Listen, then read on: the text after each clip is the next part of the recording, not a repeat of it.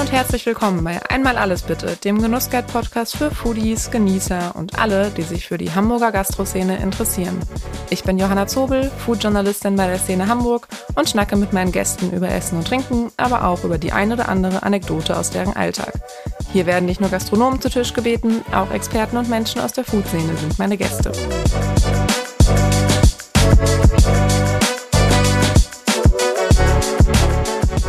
Diese Folge wird euch präsentiert von Lotto Hamburg. Lotto 6 aus 49, Deutschlands beliebteste Lotterie in jeder Hamburger Lotto-Annahmestelle und auf lottohamburg.de. Chance 1 zu 140 Millionen, Spielteilnahme ab 18. Glücksspiel kann süchtig machen. Hilfe findet ihr unter bzga.de.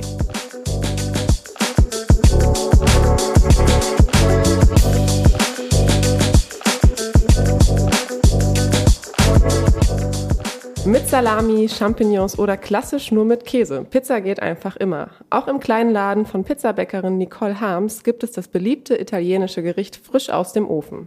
Und dass die schmeckt, hat sich nicht nur in der Eimsbüttler Nachbarschaft rumgesprochen. Spätestens seit ihrer Teilnahme bei der Fernsehsendung Rosins Restaurants ist ordentlich was los. Wir sprechen heute über die Dreharbeiten, den Corona-Herbst, die Energiekrise und natürlich über Pizza. Hi Nicole. Ja, hallo, grüß dich. Äh, vielen Dank für die Einladung. Wir sitzen hier heute im Eppendorfer Weg in deinem kleinen Laden ähm, und blicken hier direkt schon auf die offene Küche. Ähm, und es riecht auch ein bisschen nach Pizza. Man bekommt direkt Hunger. Äh, vielen Dank, dass ich hier sein darf. Gerne. Und dann sprechen wir doch direkt mal über das Herzstück, über die Pizza. Was ist denn das Geheimnis einer richtig guten Pizza? Das Geheimnis einer richtig gut, guten Pizza ist im Endeffekt der Teig. Es mhm. kommt drauf an, wie lange der Teig halt Ruhezeiten hat, ob halt ähm, er mit viel Hefe oder wenig Hefe gemacht wird. Und ähm, mein Teig hat zum Beispiel Minimum 24 Ruhe, also Ruhestunden. Und ähm, das ist für mich halt äh, das, was am allerwichtigsten mhm. ist, der Teig. Ja. Und wahrscheinlich auch die Soße, ne? Irgendwie, ich habe gehört, du machst ja auch ähm, eine sehr hochwertige Soße, Tomatensoße auf die Pizza. Ja, also ich nehme halt tatsächlich die Mutti-Tomaten und mhm. ähm, die Mutti-Tomaten bestehen halt hauptsächlich aus Tomaten und Wasser. Mhm. Und das Coole ist, dass die halt auf jeder Dose auch irgendwie das Pflückdatum haben, welcher Tag halt irgendwie Ach, die okay. Tomaten gepflückt sind, weil mhm. die werden nicht exportiert, sondern die werden direkt halt gepflückt und mhm. dann in die Dosen verpackt.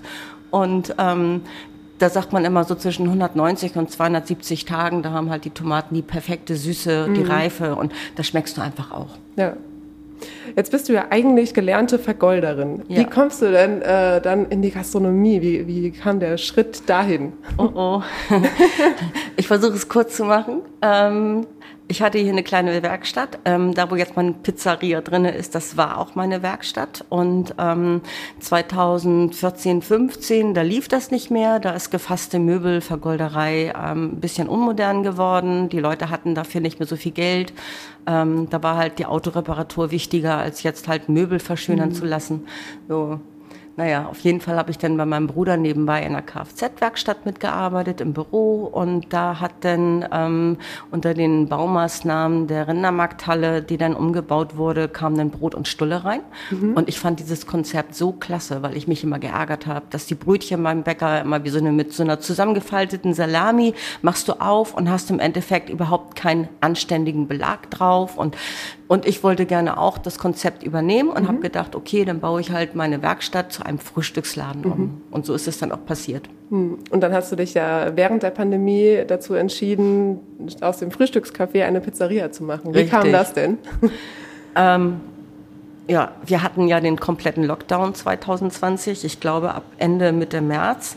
Und ich war vollkommen am Ende, weil ich dachte, okay, es nimmt sich keiner ein Rühreibrot mit nach mhm. Haus oder eine Klappstulle. Oder ich hatte mich damals auf Eier spezialisiert, so Spiegeleier, Strammer Max und so. Und dann habe ich halt mit meinem Bruder hin und her überlegt, und dann haben wir halt gedacht, so Mensch, wir können dieses Jahr auch gar nicht nach Italien fahren. Wir haben da halt unseren Lieblingscampingplatz ähm, im Norden Italien. Und äh, da gibt es wirklich die aller, aller, aller beste Pizza ever. Mhm. Und so kamen wir halt drauf, Mensch, warum machen wir nicht einfach Pizza? Oder warum mache ich nicht einfach Pizza? So kam ja. der Gedanke. Genau. Und mein Bruder hat einen Gast also ein Kunde, mein Bruder hat ja gesagt, die Kfz-Werkstatt. Und da kam dann immer Nico und der hat uns dann manchmal nach Feierabend Pizza vorbeigebracht. Mm. Und die war so lecker. und den hatte mein Bruder dann gefragt und dann ging's los. Okay, und er hat dir das dann beigebracht, wie man dann die Pizza macht? Er hat mit mir hier geübt, genau. Und das war wirklich das war ein harter Stiefel. Also ich habe mir das ganz anders vorgestellt. Okay. Wie hast du es dir vorgestellt und wie war es dann eigentlich?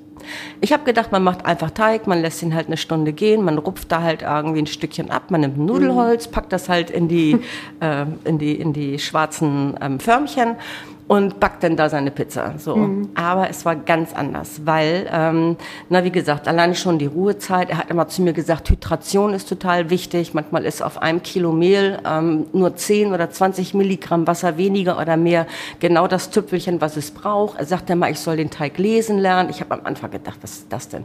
Den Teig lesen lernen. So, aber jetzt verstehe ich es langsam, weil der ist wie ein Baby. Der braucht immer irgendwie, du musst drauf gucken, du musst ihn anfassen, mhm. du musst ihn drücken, ähm, ne? du musst einfach wissen, damit ja. er halt täglich einfach gut rauskommt. Ja, okay. Das heißt, man sieht es wahrscheinlich dann auch schon, ne? wie der, wenn der gerade so aufgeht, äh, wie der Tag aussieht und dann muss man wahrscheinlich auch dran riechen dann, ne? wenn du sagst, so dran drücken und dann hat man wahrscheinlich irgendwann das Gefühl dafür, wann er gut ist. Ja, richtig, oder? genau, okay. genau. Äh, wie lange hat es denn gedauert, bis du da den Dreh rausbekommen hast, um das so zu fühlen und auch zu sagen, okay, jetzt habe ich die perfekte Pizza gebacken? Gott, ja. Also ich glaube bestimmt auf jeden Fall drei Monate. Mhm. Also er hatte mit mir April bis ungefähr Ende Juni hat er mit mir hier einmal geübt. Er war mhm. jetzt nicht täglich da, aber ich musste hier täglich halt Aufgaben erfüllen. Ich musste halt auch mit Blindteigen üben, den auf den Schieber raufzukriegen. Mhm. Da habe ich auch so manche Träne vergossen, weil das wirklich mega, mega schwer war, mhm. weil der Schieber halt im Endeffekt unter diese dünn ausgefächerte Pizza muss. Und ich habe, glaube ich, drei oder vier Wochen gebraucht. Ich habe die immer wieder Löcher reingemacht, immer wieder verschoben. Und okay. also für mich war das am Anfang ganz gruselig und ich dachte echt, was habe ich mir damit angetan? Aber dann war ich in der Mitte und dachte, nein, da muss ich jetzt durch. Und dann ja. konnte ich halt nach drei Monaten anfangen zu backen, mhm. hier aufmachen. Okay. Mit Blindteig heißt äh, unbelegt wahrscheinlich dann, oder? Dass du nur den Teig genommen hast oder was bedeutet das? Ja, mit Blindteig heißt, ich habe einfach halt kein, kein ähm, hochwertiges Mehl in dem mhm. Sinne genommen und habe einfach eine ganz, ganz billige Tomatensauce okay. drauf gestreut, damit das schon mal feucht wird, mhm. damit halt diese Feuchtigkeit dann auch halt, ähm, weil je schwerer die ist, desto ähm, klebriger wird die mhm. im Endeffekt ja wieder auf der Marmorplatte unter dem okay. Schieber. Und was hast du jetzt heute für Pizzen im Angebot, so generell? Äh, was kommt bei dir jetzt auf die Pizza? Also, ich habe verschiedene Sachen im Angebot, aber ich habe zum Beispiel zwei verschiedene Salamisorten. Mhm. Einmal die Salami Napolitano und die schneide ich auch alle frisch auf. Also da gibt's bei mir nichts irgendwie von der Stange, sondern das ist wirklich richtig gute Zutaten. Und ich habe eine ganz, ganz, ganz scharfe ähm, Salami, die aus Kalabrien kommt. Das ist die Spinata.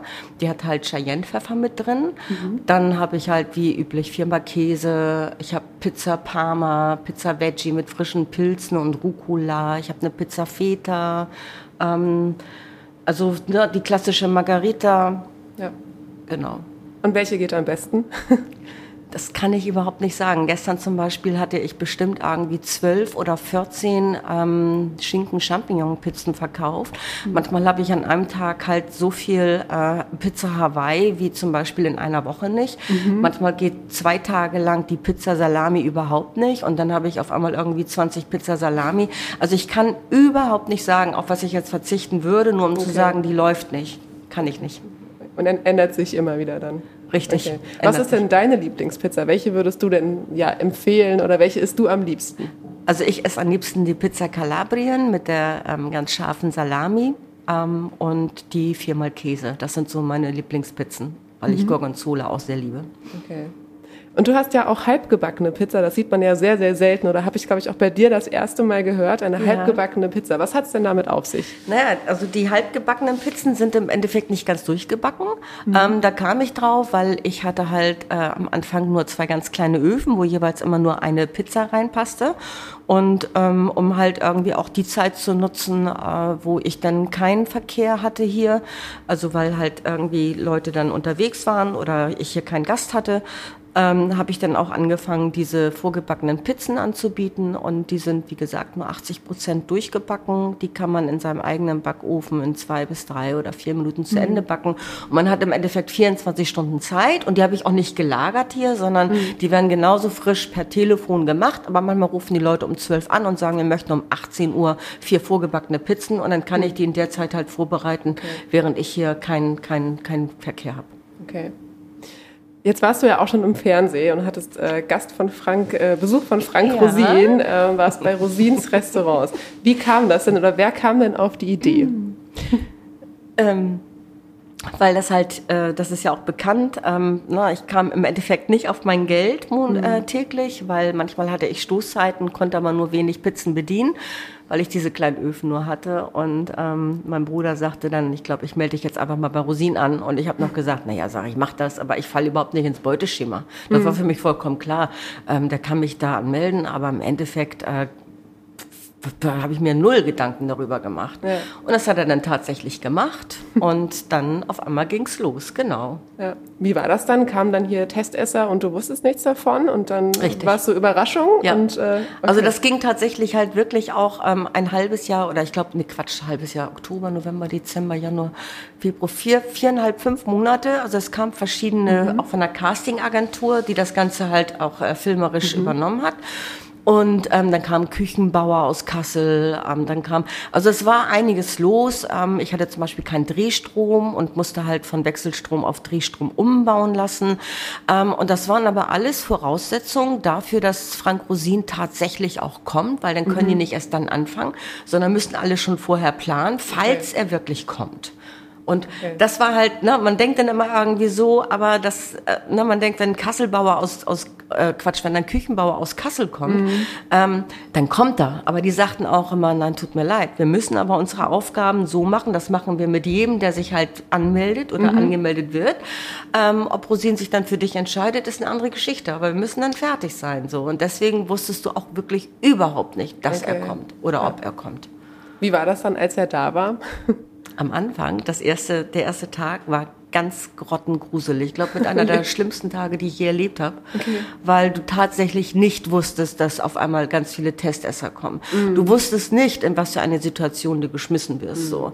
Und ähm, es ist auch nicht so gewesen, das erste Mal, also es war diesmal ein bisschen anders, weil sonst ähm, hat er immer ähm, kommt dann das Restaurant und sagt dann irgendwann so, in anderthalb Stunden kommen so und so viel Testesser, seh zu, dass du deinen Scheiß zusammen hast. Mhm. Bei mir war das aber so, das war anders. Hier haben versteckte Kameras überall im Laden gesteckt und ähm, ne, er hat mich ins kalte Wasser geworfen mhm. und im Endeffekt haben die dann nebenan alles gemonitort und er kam dann halt mitten in den Testessen, oh, kam okay. er dann auf einmal und dann ging's los und das war wirklich, das war, das war nicht nicht schön, aber er hatte recht, aber der ganze Dreh selber, das Ganze hm. war super, super, ja. ja.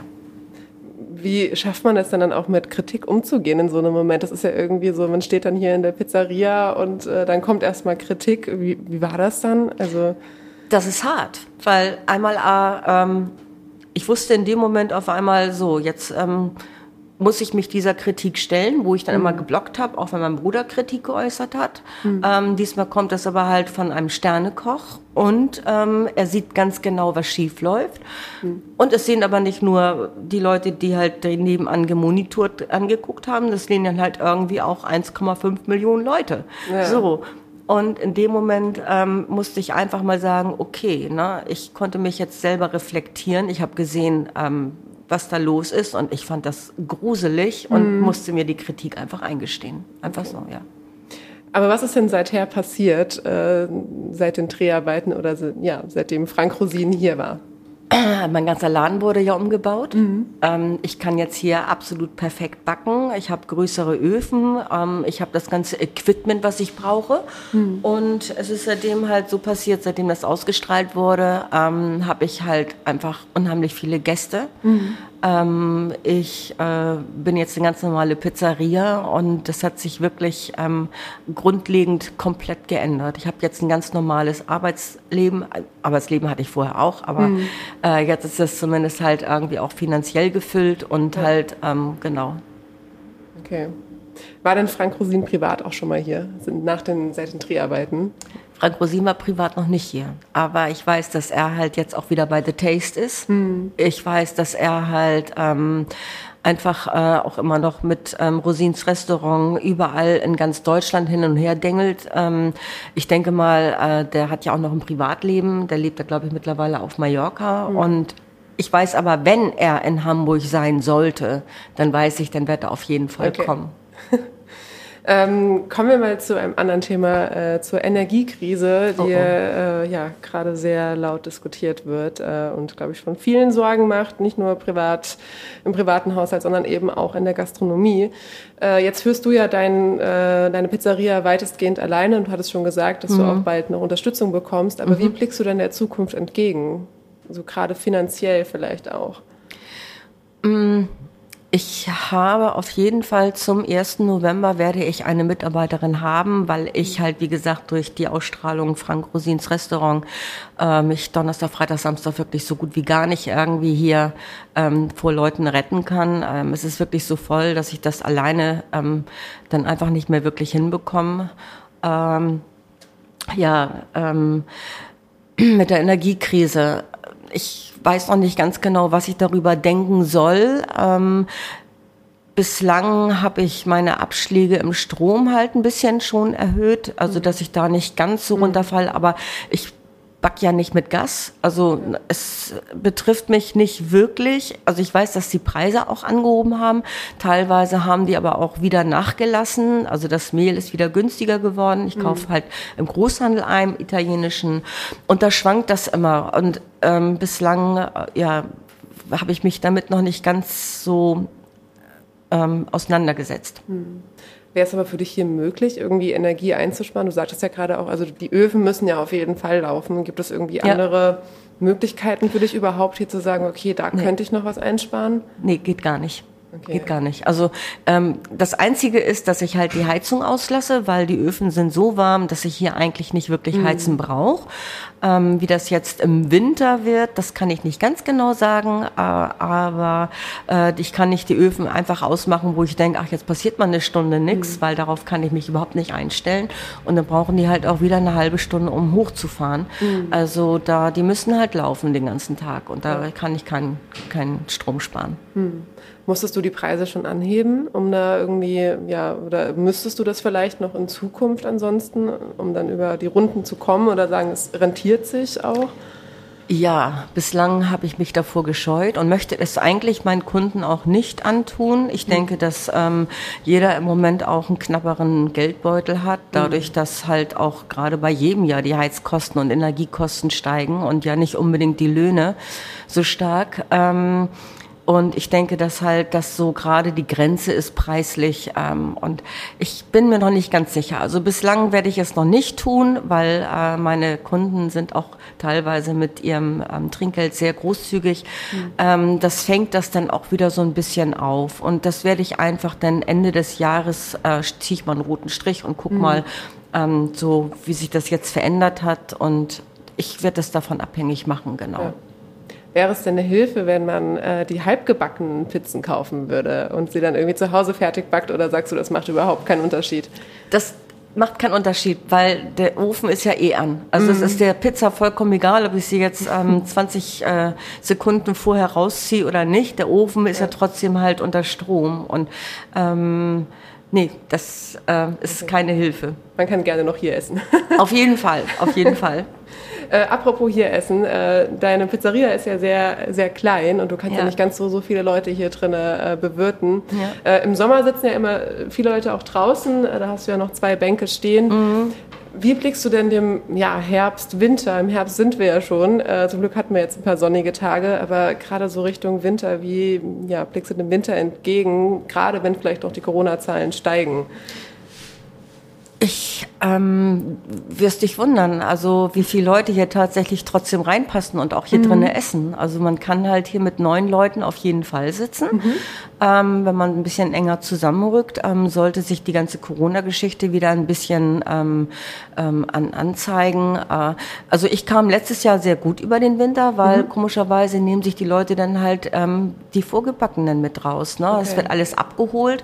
Alle, die hier äh, Nachbarn umliegend sind, die nehmen halt eine normale Pizza mit nach Hause. Mhm. Ähm, aber ansonsten vorgebacken und das läuft eigentlich ganz gut. Also ich blicke dem eigentlich wirklich sehr, sehr zuversichtlich. Mhm entgegen. Also ich habe davor keine. Okay. Wären denn ansonsten Heizpilze für dich eine Option, die draußen hinzustellen? Oder sagst du irgendwie mm, so lieber gar nicht? Ich, es ist ja auch immer so, ja, gerade irgendwie politisch gesehen nicht ganz so äh, ja, ausgesprochen, aber. Mm, ich habe das mal angedacht, letztes Jahr hatte ich das angedacht, aber wenn man bedenkt, dass halt irgendwie eine sogenannte ähm, 11 Kilo Gasflasche kostet mittlerweile auch 30 oder 35 Euro. Mhm.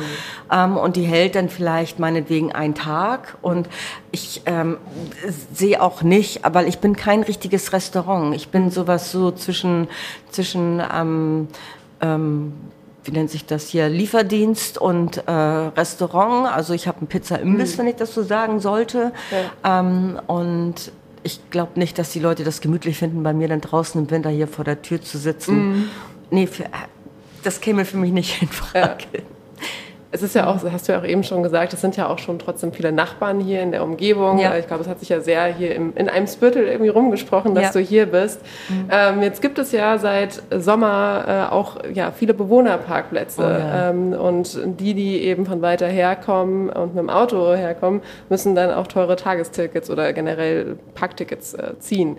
Hat sich das bei dir schon irgendwie bemerkbar gemacht, dass weniger Leute kommen von weiter weg?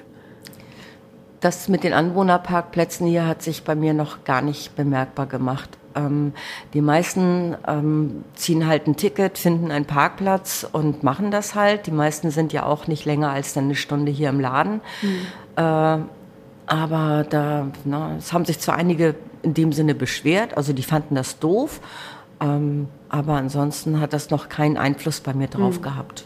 Ne? Okay. Ansonsten, wenn man ja vorbestellt, hüpft man wahrscheinlich auch schnell raus, holt sich die Pizza und dann geht's weiter, ne? Richtig. Die meisten kommen auch tatsächlich mit dem Fahrrad. Ach, okay. Ja, ja, also die meisten kommen, außer jetzt, ähm, die jetzt meinetwegen von, von anderen Stadtteilen mhm. kommen, ähm, die halt jetzt extra explizit wegen der Ausstrahlung Rosinen hier mhm. vorbeifahren. Das gibt aber einige, die machen hier Urlaub zum Beispiel, so eine Städteurlaub für fünf mhm. Tage. Ähm, und die sagen sich, wenn wir hier schon in Hamburg sind, kommen wir auf jeden Fall vorbei. Und die kommen mhm. aber meistens dann mit Bus und Bahn, weil die dann sowieso ähm, in ganz Hamburg unterwegs sind.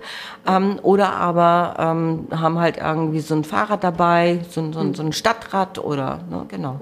Also kommt es häufig vor, dass man ja wegen der Sendung hierher kommt dann auch? Ja, seitdem das ausgestrahlt wurde, konnte ich mich am Anfang überhaupt nicht retten vor Menschen. Mhm. Hier teilweise ähm, Trauben von Menschen, ähm, Autos, die ganz langsam fuhren, wo ich wusste, jetzt parken die und jetzt kommen halt wieder irgendwie zehn mhm. Leute. Und also das hat sich wirklich, ähm, ich wusste nicht, dass das wirklich so eine große Fangemeinde ist.